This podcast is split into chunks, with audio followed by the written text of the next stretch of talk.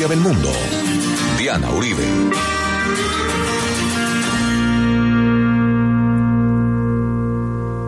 Buenas, les invitamos a los oyentes de Caracol que quieran ponerse en contacto con los programas, llamar al 302 9559 3029559 o escribir a info arroba la casa de la historia punto com, info arroba la casa de la historia punto com o www la casa de la historia punto com, www la casa de la historia punto com, la página web.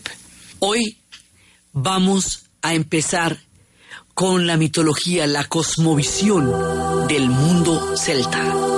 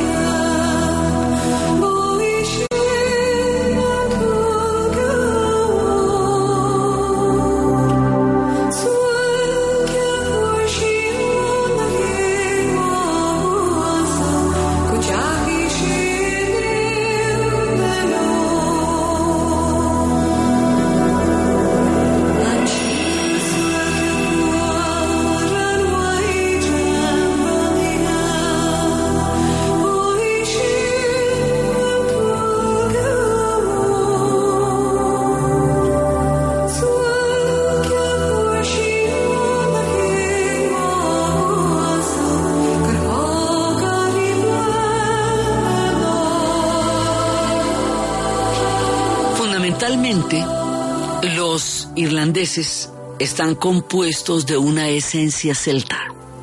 Son los celtas en todo su esplendor histórico.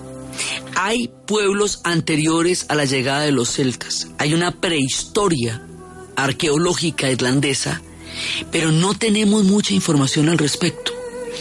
Sabemos de un antiguo alfabeto que se llamaba Ogam, Teniendo en cuenta además que los celtas no van a desarrollar alfabetos, ya contaremos por qué, cuál es la, el enfoque de ellos.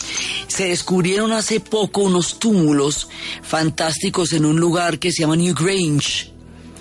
Y resulta que New Grange es como una especie de dolmen, es, una, es como un montículo y tiene por dentro una, una distribución tal que cuando entra el sol se puede alumbrar perfectamente en el solsticio de una manera análoga a como se ve en Abu Simbel.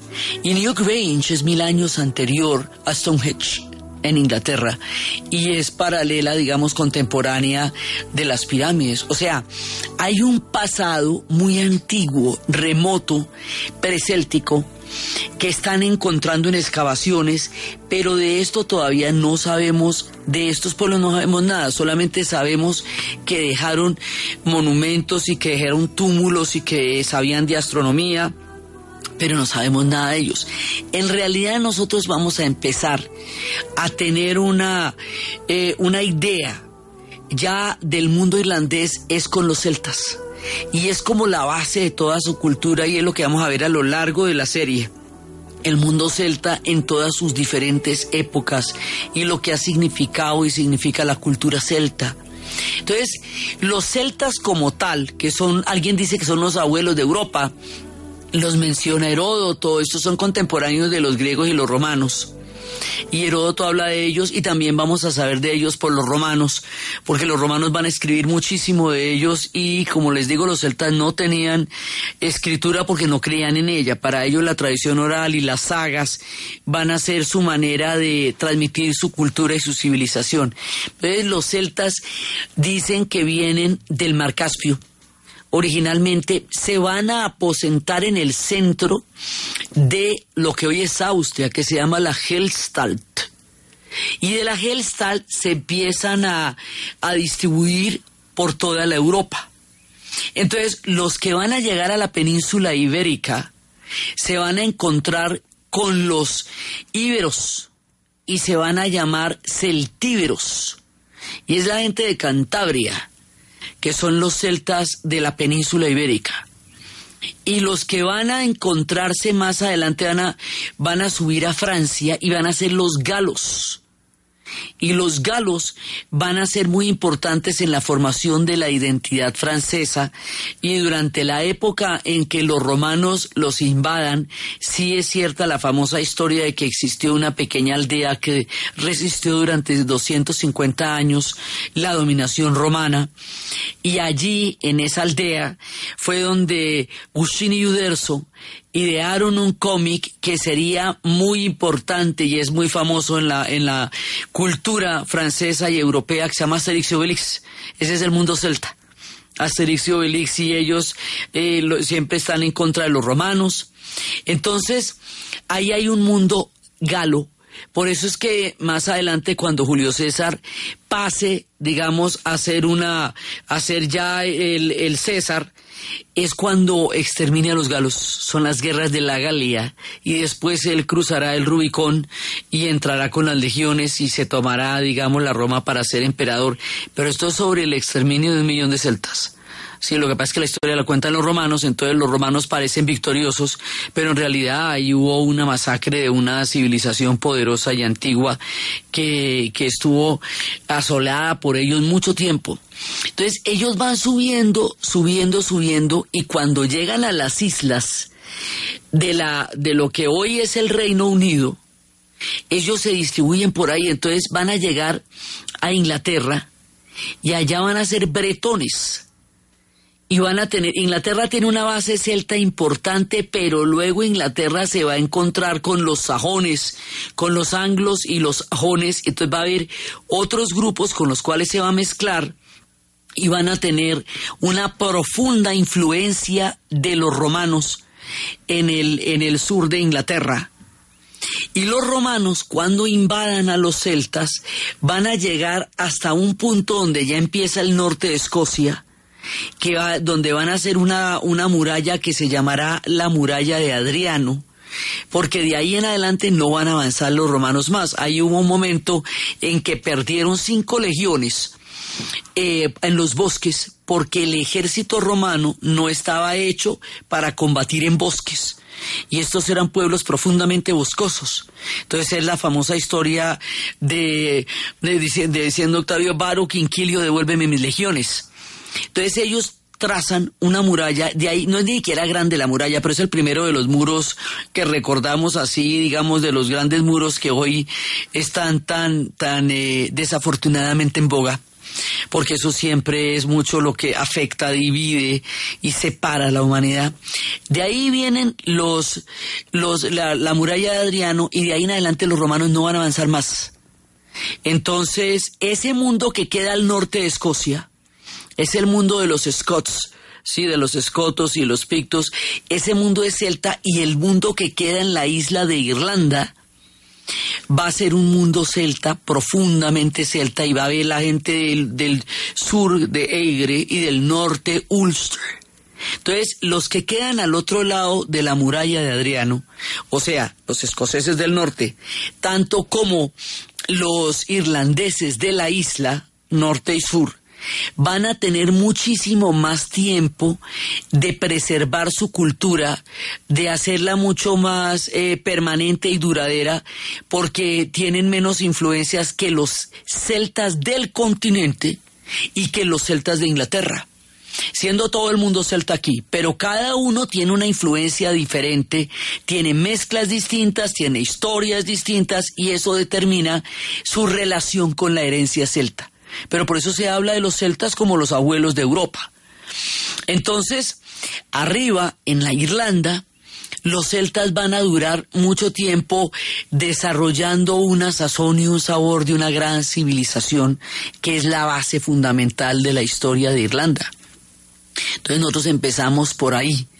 Y ellos tienen estas lenguas, las lenguas del gaélico, que también dicen que es el de Gales, y el irlandés es parte de, esta, de estas lenguas célticas, que las podemos llamar gaélico, las podemos llamar irlandés.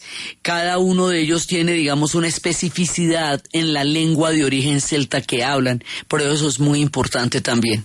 Después vamos a ver por qué es tan importante. Entonces, la diferenciación y la conservación de la cultura celta en Irlanda como en Escocia va a ser un rasgo de resistencia histórica en el futuro.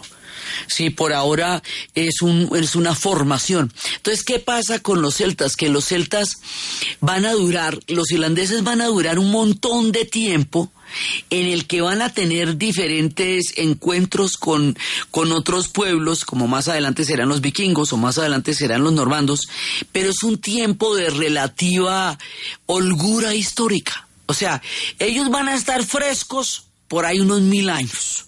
¿Sí? Desde la prehistoria, la llegada de los celtas, pues todo bien. Después es que se les va a complicar la vida, se les va a complicar mucho. Entonces vamos a aprovechar los tiempos alegres, los tiempos míticos, para enseñorearnos en esa cantidad de mitología tan maravillosa que tienen los celtas. Hoy la llamamos mitología, ¿no? Eso eran antiguas religiones. Lo que hoy llamamos mitología eran espiritualidades y religiones antiguas de los espíritus del bosque que reinaron durante milenios en toda la Europa antes de la llegada del cristianismo. Después, con la llegada del cristianismo va a haber pactos, por ejemplo, entre las hadas y San Patricio, para que todas estas, estas fuerzas de la naturaleza sigan existiendo, pero ya en un contexto cristiano.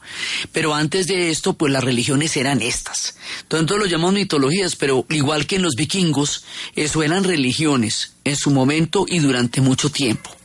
Entonces, vamos a entrar en el mundo de, las religiones y de los mitos del pueblo celta y aquí hay una gran cantidad de historias. Hay una historia de por qué, eh, por qué se llama Eire y por qué se llama Ulster. Entonces hablamos de hay muchas sagas, lo mismo que en los vikingos, está la saga de Tuan McCurl y otras fuentes, y entonces se habla de cíclopes y de gigantes que moraban en las islas que rodean a Irlanda y de tribus de la reina maga, y dicen que, mm, que ahí eh, hablan de las descripciones físicas de todas estas huestes que existían allá, y dice que por las razones de la tradición oral no sean muchas cosas se han perdido, pero que allá había razas antiguas. Y en ese mundo fue donde originalmente se formó Erin. Dicen que la isla que llegaría a ser Erin estaba habitada por dos razas totalmente diferentes.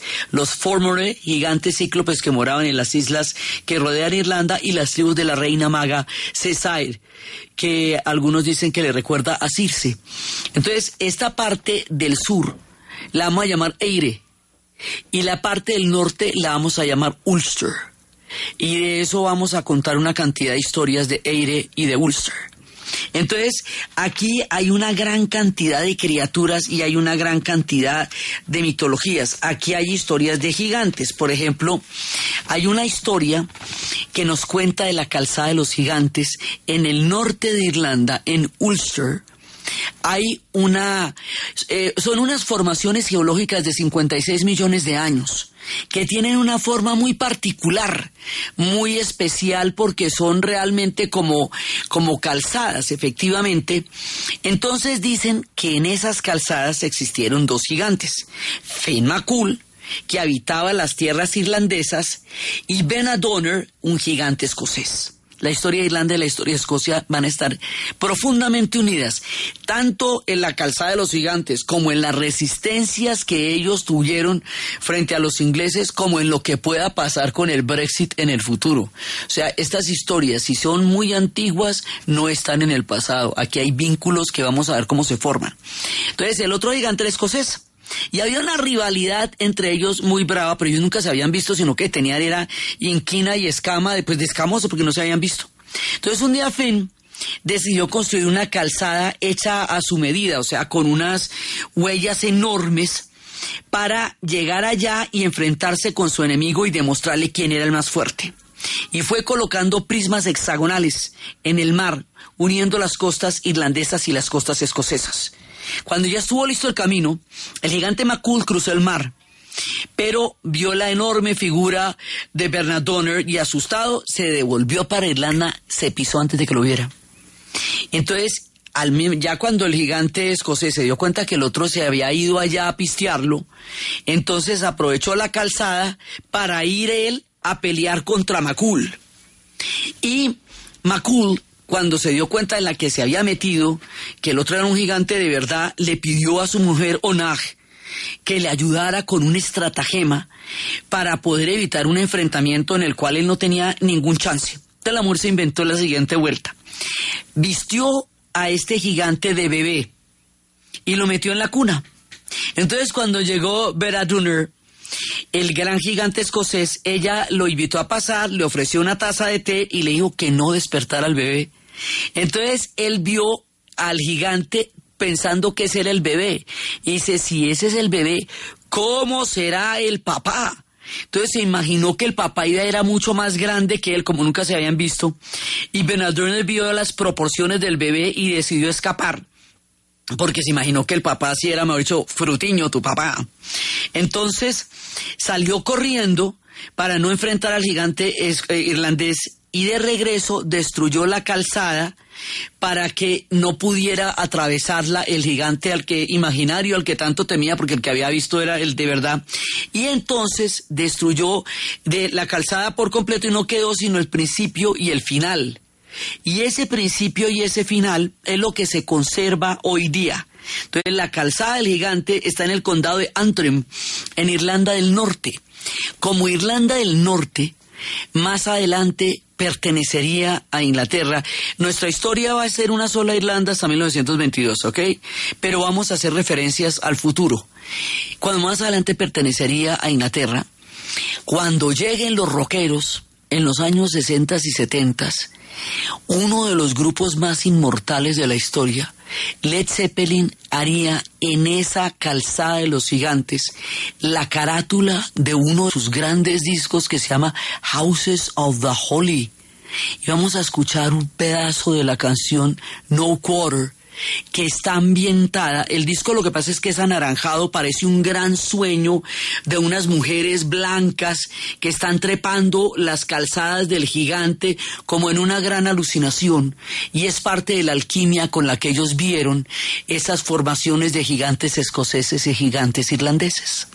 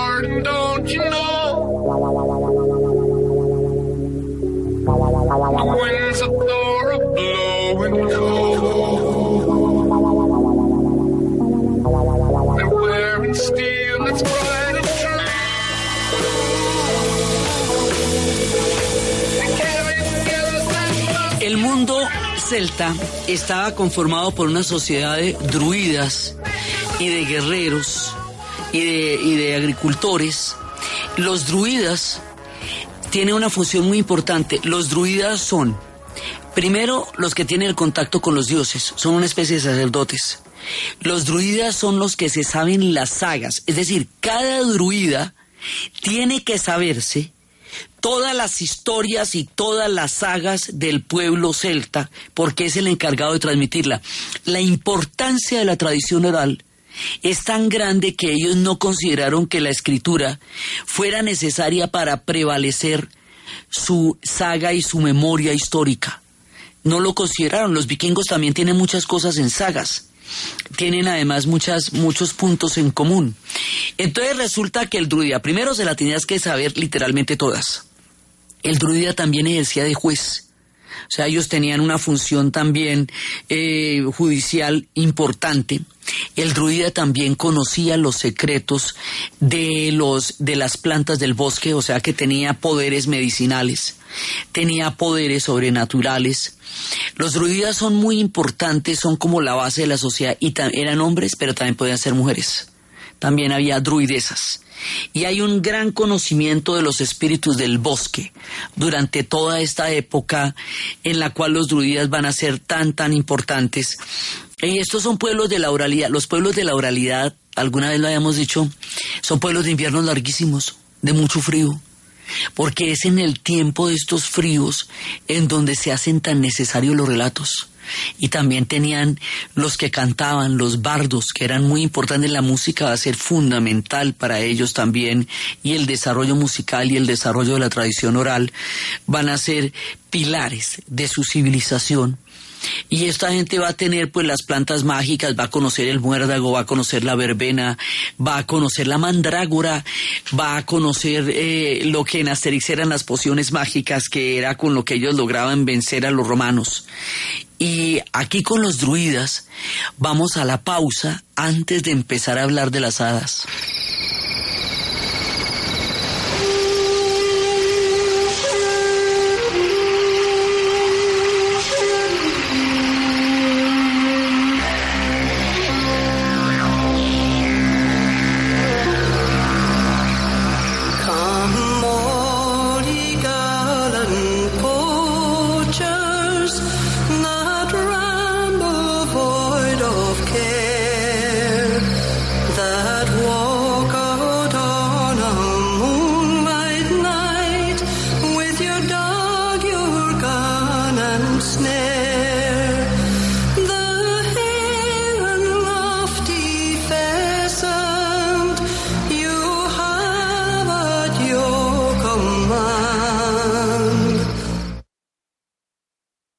Apetifor, producto natural. Apetifor mejora tu apetito. Apetifor mejora el apetito en niños y adultos. Calidad Natural Freshly. En productos naturales la primera opción.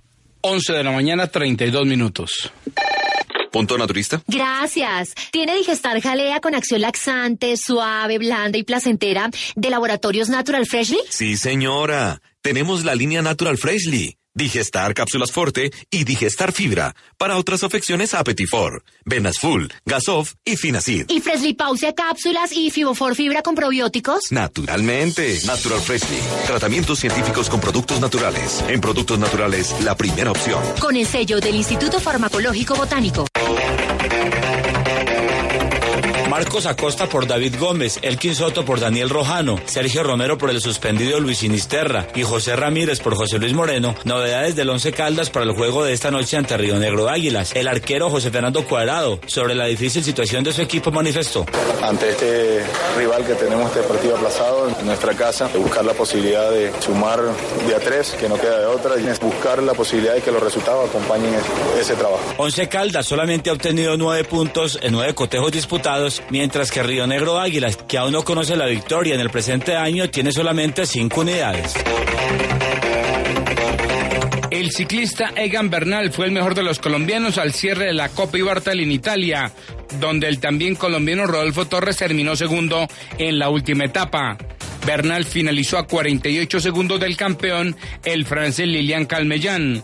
Además obtuvo el título entre los jóvenes. El colombiano José David Cardona se impuso en la maratón de Caracas con un tiempo de 2 horas 23 minutos y 23 segundos. Segundo fue el también nacional Andrés Ruiz a 1 minuto 4 segundos y tercero el local Alexis Peña a 1.46. El dato, 14 goles completó el colombiano Jonathan Copete con el Santos de Brasil. Anoche le dio el triunfo a su equipo ante el Santo André en el Paulistao. ¿Y usted cómo durmió anoche? Comodísimo. Colchones comodísimos para dormir profundamente. ¡Ole, pingo! Llegaron a la cigarrería Henrys, ayacas, ayacos y tamales santanderianos. Henrys, todas las delicias de Santander. Carrera 13, con calle 64, Chapinero, Centro Comercial Cosmos. ¿Y usted cómo durmió anoche? Comodísimo. Colchones comodísimos para dormir profundamente. Usted que oye, Caracol. Energía positiva. Orden el central. Listo, James. Esta alegría no para de crecer. Viene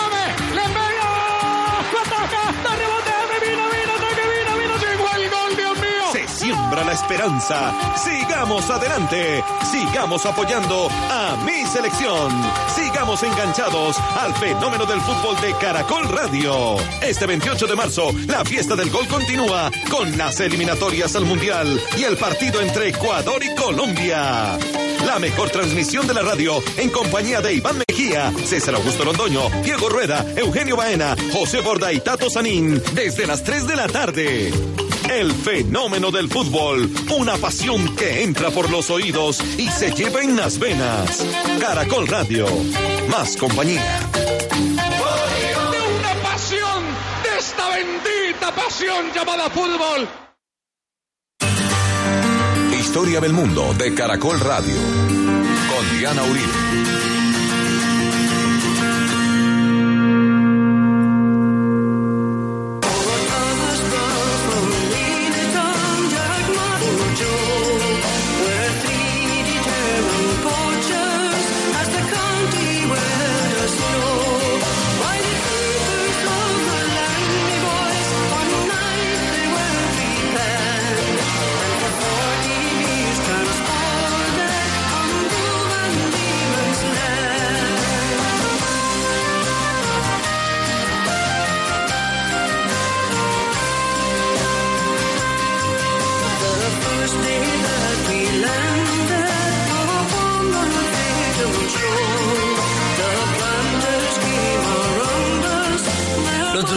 Eran absolutamente importantes porque eran los que manejaban la medicina, los encantamientos, la magia a través, como les digo, de las plantas mágicas como la mandrágora, que era una, una planta que chillaba cuando la cogían y era una, un- cuando la, la, la manipulaban y era una, una planta del bosque con un gran, gran poder.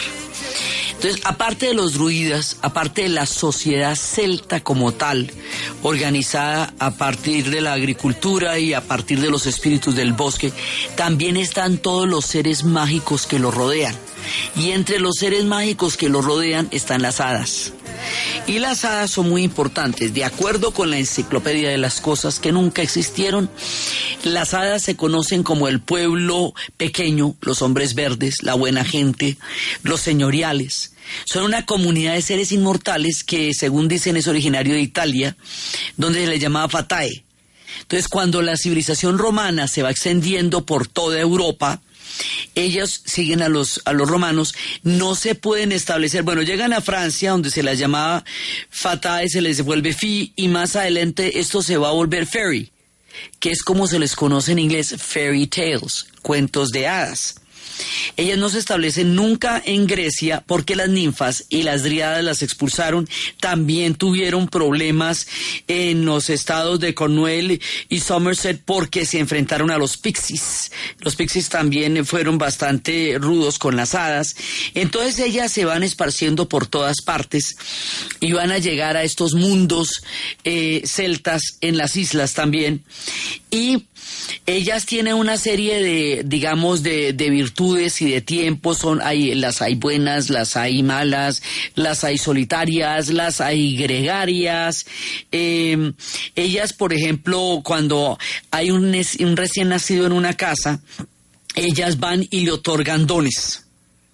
Pero si los familiares del niño, ella lo sienten como, como rabones, como malucos, como que no las reciben como ellas deben ser recibidas.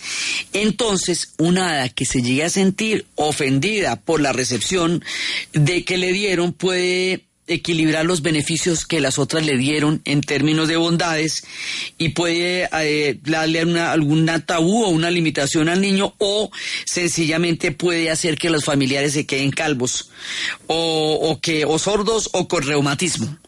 Entonces pueden tener, digamos, pequeñas venganzas si no se sienten ellas eh, debidamente recibidas. Entonces, eh, también se habla de una cosa que es muy importante.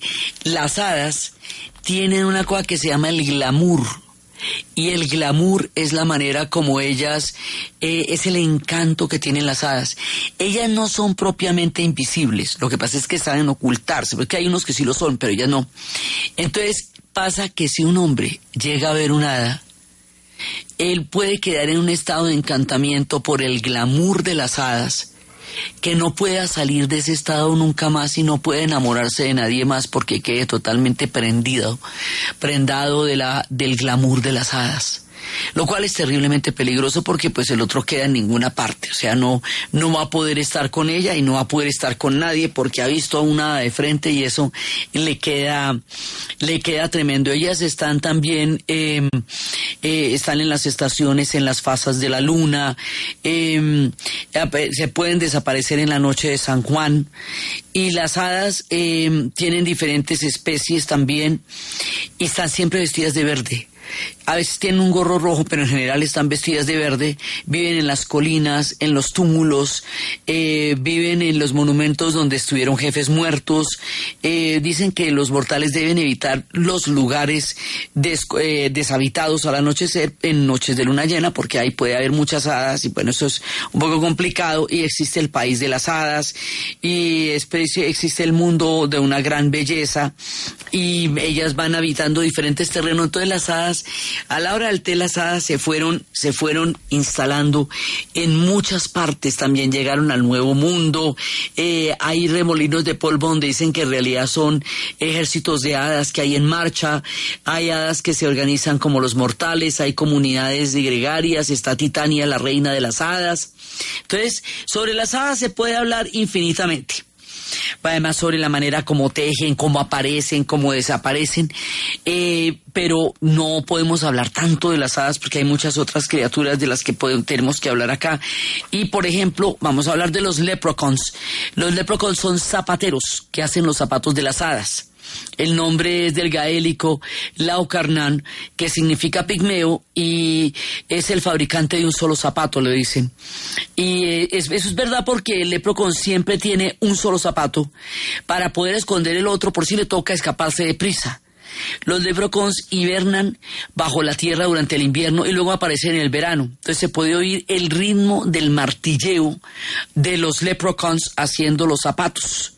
Y a diferencia de las, eh, de las diferentes hadas, ellos son fácilmente visibles por los humanos y entonces eh, están vestidos de verde también. Aquí todo el mundo está vestido de verde y vamos a ver después que el verde es totalmente, es el color del mundo irlandés y ellos conocen los tesoros escondidos, por eso es que los buscan mucho porque ellos pueden indicar dónde están, así que ellos rápidamente se escapan porque los pueden atrapar pero no los pueden mantener en cautiverio porque ellos llegan y le soplan rapé a la persona que los trata de mantener. Rapé es una, un polvo que produce piquiña, entonces mientras eh, estornuda, cuando voltea a mirar, no están, ahí ya no están los leprechauns.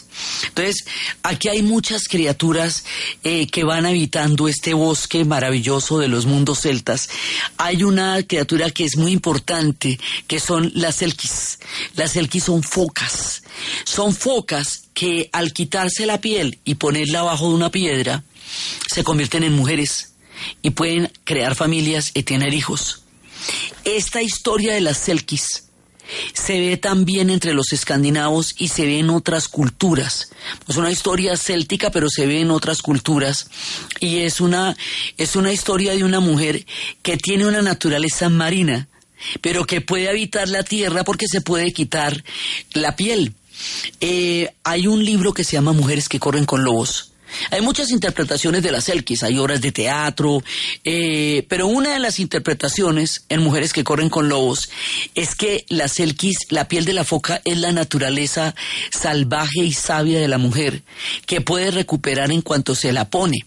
Entonces ahí cuentan la historia de un hombre que le escondió la piel a una, a una foca y la mujer quedó atrapada en el mundo de la tierra escuchando el llamado de sus hermanas las focas porque su naturaleza era marina y la atrapó a través de un hijo que tuvo con ella y le escondió la piel.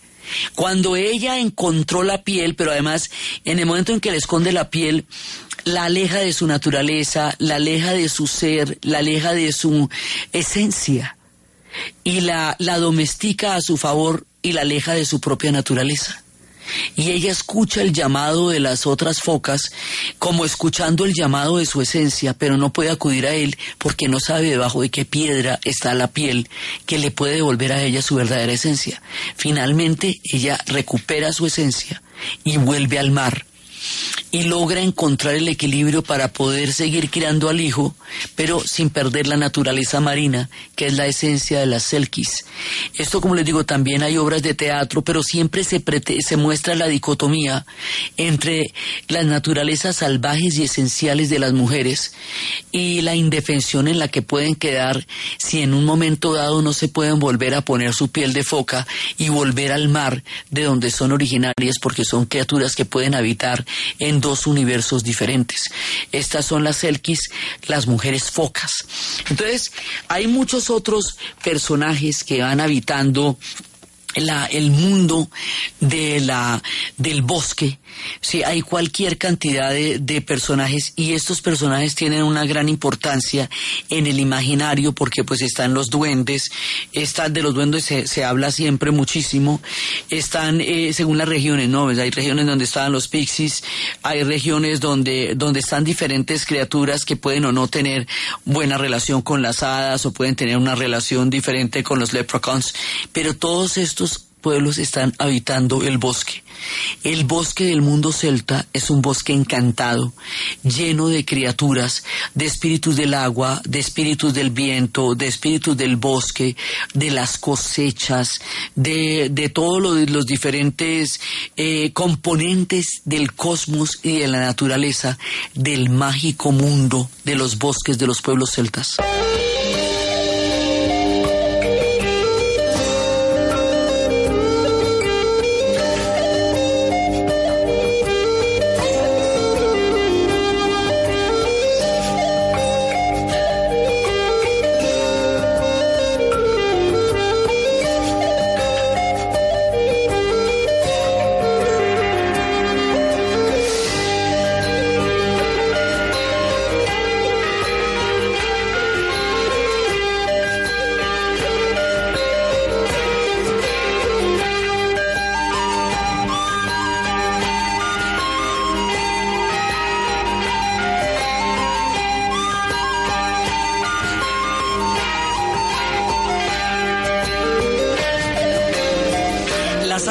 Después veremos, harán un pacto con San Patricio cuando se cristianice la isla para seguir existiendo, porque en el momento en que llegue la cristianización, estos seres van a coexistir con el mundo cristiano a través de esa intervención que San Patricio hará de las leyendas, que hará posible que entre en el universo cósmico del mundo celta el cristianismo. Eso lo veremos más adelante.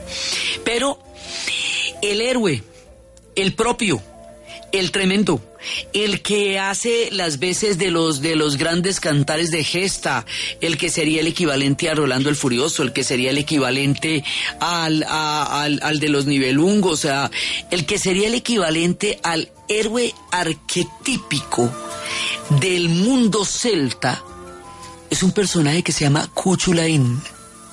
Y sus aventuras son las aventuras de la epopeya del mundo, del mundo de los celtas, una especie de Hércules y de Aquiles, de Hércules porque tendrá muchas pruebas, de Aquiles porque puesto a escoger entre una vida corta y llena de gloria a una longevidad, ha escogido la vida corta llena de gloria.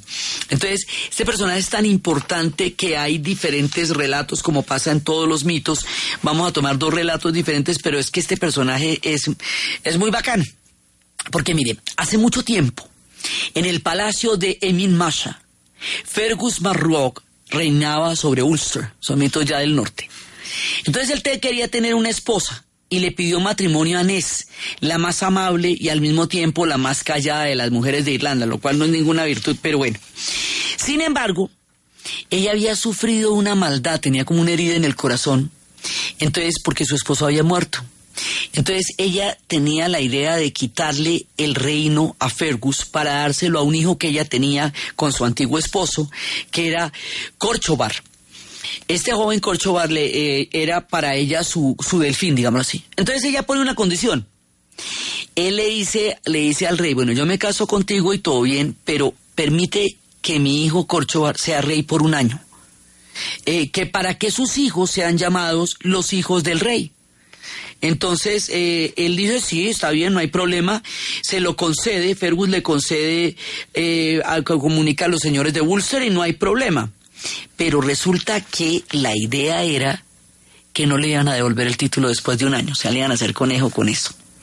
Entonces, efectivamente, Fergus desposó a Ness y Corchobar fue rey. Ahora, lo que pasa es que Corchobar era pilísimo, ¿no? Entonces era sabio en sus juicios, valiente en las batallas, apuesto, buen mozo y gozaba del respeto de todos. Y cuando concluyó el año, los nobles de Ulster le dijeron al rey Fergus que no le había, que él no les había consultado lo suficiente y que por lo tanto, pues ellos aceptaban que él siguiera siendo rey. Entonces a este man de taquito le quitaron el reinado. Entonces, eh, Corchoban se volvió en realidad el rey y Fergus se quedó con Ness, pero no con el reino. Entonces, un día en el famoso palacio de Imain Mancha se estaba celebrando el día de la boda de la hermana de Corchobar, que era de Chera. Ella se casaba con Sultán, hijo de Roig. Cuando estaban en la fiesta, de Chera sintió sed y una mariposa cayó sobre su copa de vino mientras bebía. Entonces ella se la tomó y luego empezó a sentir una extraña somnolencia y estaba acompañada por sus 50 doncellas. Se fue para otra sala, cayó con un sueño profundo y después apareció uno de los dioses, Luke, el supremo maestro de las artes, y le dijo, yo soy la mariposa que cayó en tu copa y te debes venir conmigo ahora con tus 50 doncellas. Entonces Luke las convirtió en una bandada de pájaros que se fueron hacia el sur y llegaron a Boine, a la morada de Sid. Entonces nadie se había enterado en, en Main Mancha de ellas, ni a dónde se habían ido, ni nada, pasó un año. Y en la fiesta, entonces, después hubo una otra fiesta, y Corchobar y sus nobles llegaron eh, detrás de la bandada de pájaros, porque los pájaros se comían las cosechas. Entonces se fueron detrás de la bandada y llegaron en los campos eh, después de que el castillo de Emain Mancha estaba devastado porque los pájaros se comían las cosechas. Entonces, eh, los hombres de Ulster se pusieron furiosos cuando vieron que las aves habían destrozado todo y se fueron a perseguirlas.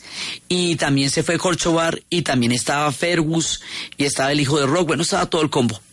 Entonces llegaron allá persiguieron los pájaros y de pronto entraron y las aves eh, se- que estaban volando delante de ellos se dieron cuenta que eran unas doncellas bellísimas bellísimas y que estaban entrelazadas por cadenas de plata. Y frente a cada uno de ellos, cada una de ellas iba tomando un color en las cadenas de oro y se cerraban en bandadas hasta el crepúsculo. Y entonces ellos se quedaron allá eh, por los caballos para descansar y después proseguirían su, su búsqueda. Y resulta que aquí les van a dar un gran banquete, una gran bienvenida. Entonces ella se pilla que ahí está su hermano, pero ella no se deja ver. La, pues la mujer que fue raptada. Y al otro día, después él dice, oiga, pero ¿quién nos dio este banquete tan bacano? Y entonces se dan cuenta que, que es de Chera, la hermana, y, y, em, hay como un encuentro muy bonito y entonces em, ya en ese momento ella tiene un niño y le dice que toda esta, todo, toda esta, digamos, puesta en escena, toda esta estratagema la había hecho eh, para que se llevaran al niño de nuevo al castillo de Main Mancha. Por ello ha sido una gran madre y tú lo puedes criar y va a ser muy bien. Entonces, este niño es muy importante porque este niño es el que va a terminar siendo el protagonista de nuestra historia. Aquí vienen con ese lado, en otra leyenda dicen que es hijo de los cuatro sabios, que, que él, dicen que él es el modelo de todo lo ardiente, galante y místico del carácter de Irlanda. O sea, el carácter de Irlanda tiene debajo de sí el arquetipo de este niño. Entonces el niño se llamó Sentanta y aquí dice que era el hijo adoptivo de cuatro sabios que les enseñaron artes marciales, magia y poesía. Y él va a demostrar temple y va a elegir la fama y dicen que él va a morir en un combate muy fuerte y que su primera y última hazaña consistirá en matar a un perro. La primera profecía, la del perro, se cumple cuando hay un herrero que se llama Kulan, y el perro de ese herrero atacó a este muchacho y al, atacarlo, el muchacho lo que hizo fue que lo pudo repeler con una pelota y un palo que tenía y le puso la pelota en la garganta y, y lo mató y lo decapitó. Entonces, al haberlo decapitado, lo llamaron el perro de Kulan, porque Kulan era el nombre del perro del herrero. Sí, entonces eh, ahí se va a llamar Kuchulain, y ahora ya pasamos a llamarlo Cuchulain. Y a partir de este momento, Cuchulain va a pasar todas las pruebas como Hércules, o sea, va, va a ser un de una astucia, de habilidades, de poderes mágicos. Historias de Cuchulain vamos a seguir contando en el siguiente programa.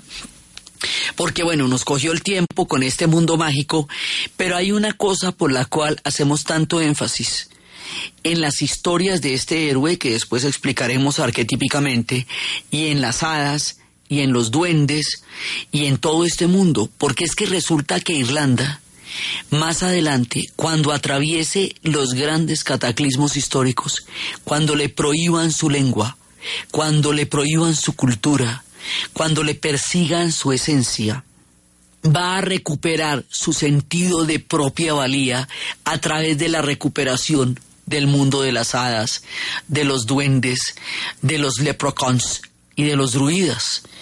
En tiempos del siglo XIX, después de la hambruna, después de una época de una gran cantidad de tragedias históricas y de persecuciones y todo eso, ellos van a decir después de la hambruna, si nosotros no nos recuperamos y no recuperamos nuestra cultura, vamos a desaparecer en nuestra alma. Entonces van a recuperar la lengua que se las habían obligado a olvidar van a recuperar eh, los idiomas, van a recuperar los juegos, la cultura, pero sobre todo las hadas, los duendes que hoy habitan Irlanda, como hace tantos siglos, en un acto de dignidad y de propia valía. A esto se le conoce como el Renacimiento gaélico. Es un movimiento cultural de grandes proporciones, entre los cuales va a haber una gran cantidad de, de poetas, incluido el gran Yeats, que a través de la recuperación del mundo celta le va a dar a los irlandeses un sentido de vida bajo el mundo. Entonces esto es importantísimo porque es sobre el mundo de las hadas, de los duendes y sobre las grandes aventuras de Cuchulaín que seguiremos contando en el siguiente programa, que los irlandeses eh, elaboran el bastión de su dignidad y su identidad histórica. Esto es importantísimo porque es cuando un pueblo decide reconstruirse a partir de su propia alma para crear una imagen de sí mismo a través de la cual pueda avanzar en la historia con respeto por su propio pasado y por su propio linaje. Y por eso es tan importante que nos detengamos en el mundo de las hadas, de los leprechauns y en las aventuras de Cuchulain. Entonces, desde los espacios de los celtas, de la Hellstalt, desde los espacios de los celtas llegando al norte, llegando a las islas, quedándose allá, generando una cultura impresionante de los espíritus del bosque, de las hadas, de los duendes, de los leprechauns, de las aventuras de Cuchulain, del mundo de los druidas, del muérdago, de los encantamientos, de los espíritus del bosque, de las narraciones, de las sagas y de todo este mundo increíble en la vibrante y verde Irlanda, que está llena de magia en cada uno de sus rincones y que reviste la tragedia de magia y la magia de dignidad en un renacimiento histórico sin precedentes que se da desde la literatura y las hadas en la narración de Ana Uribe, en la producción Jessy Rodríguez y para ustedes feliz fin de semana.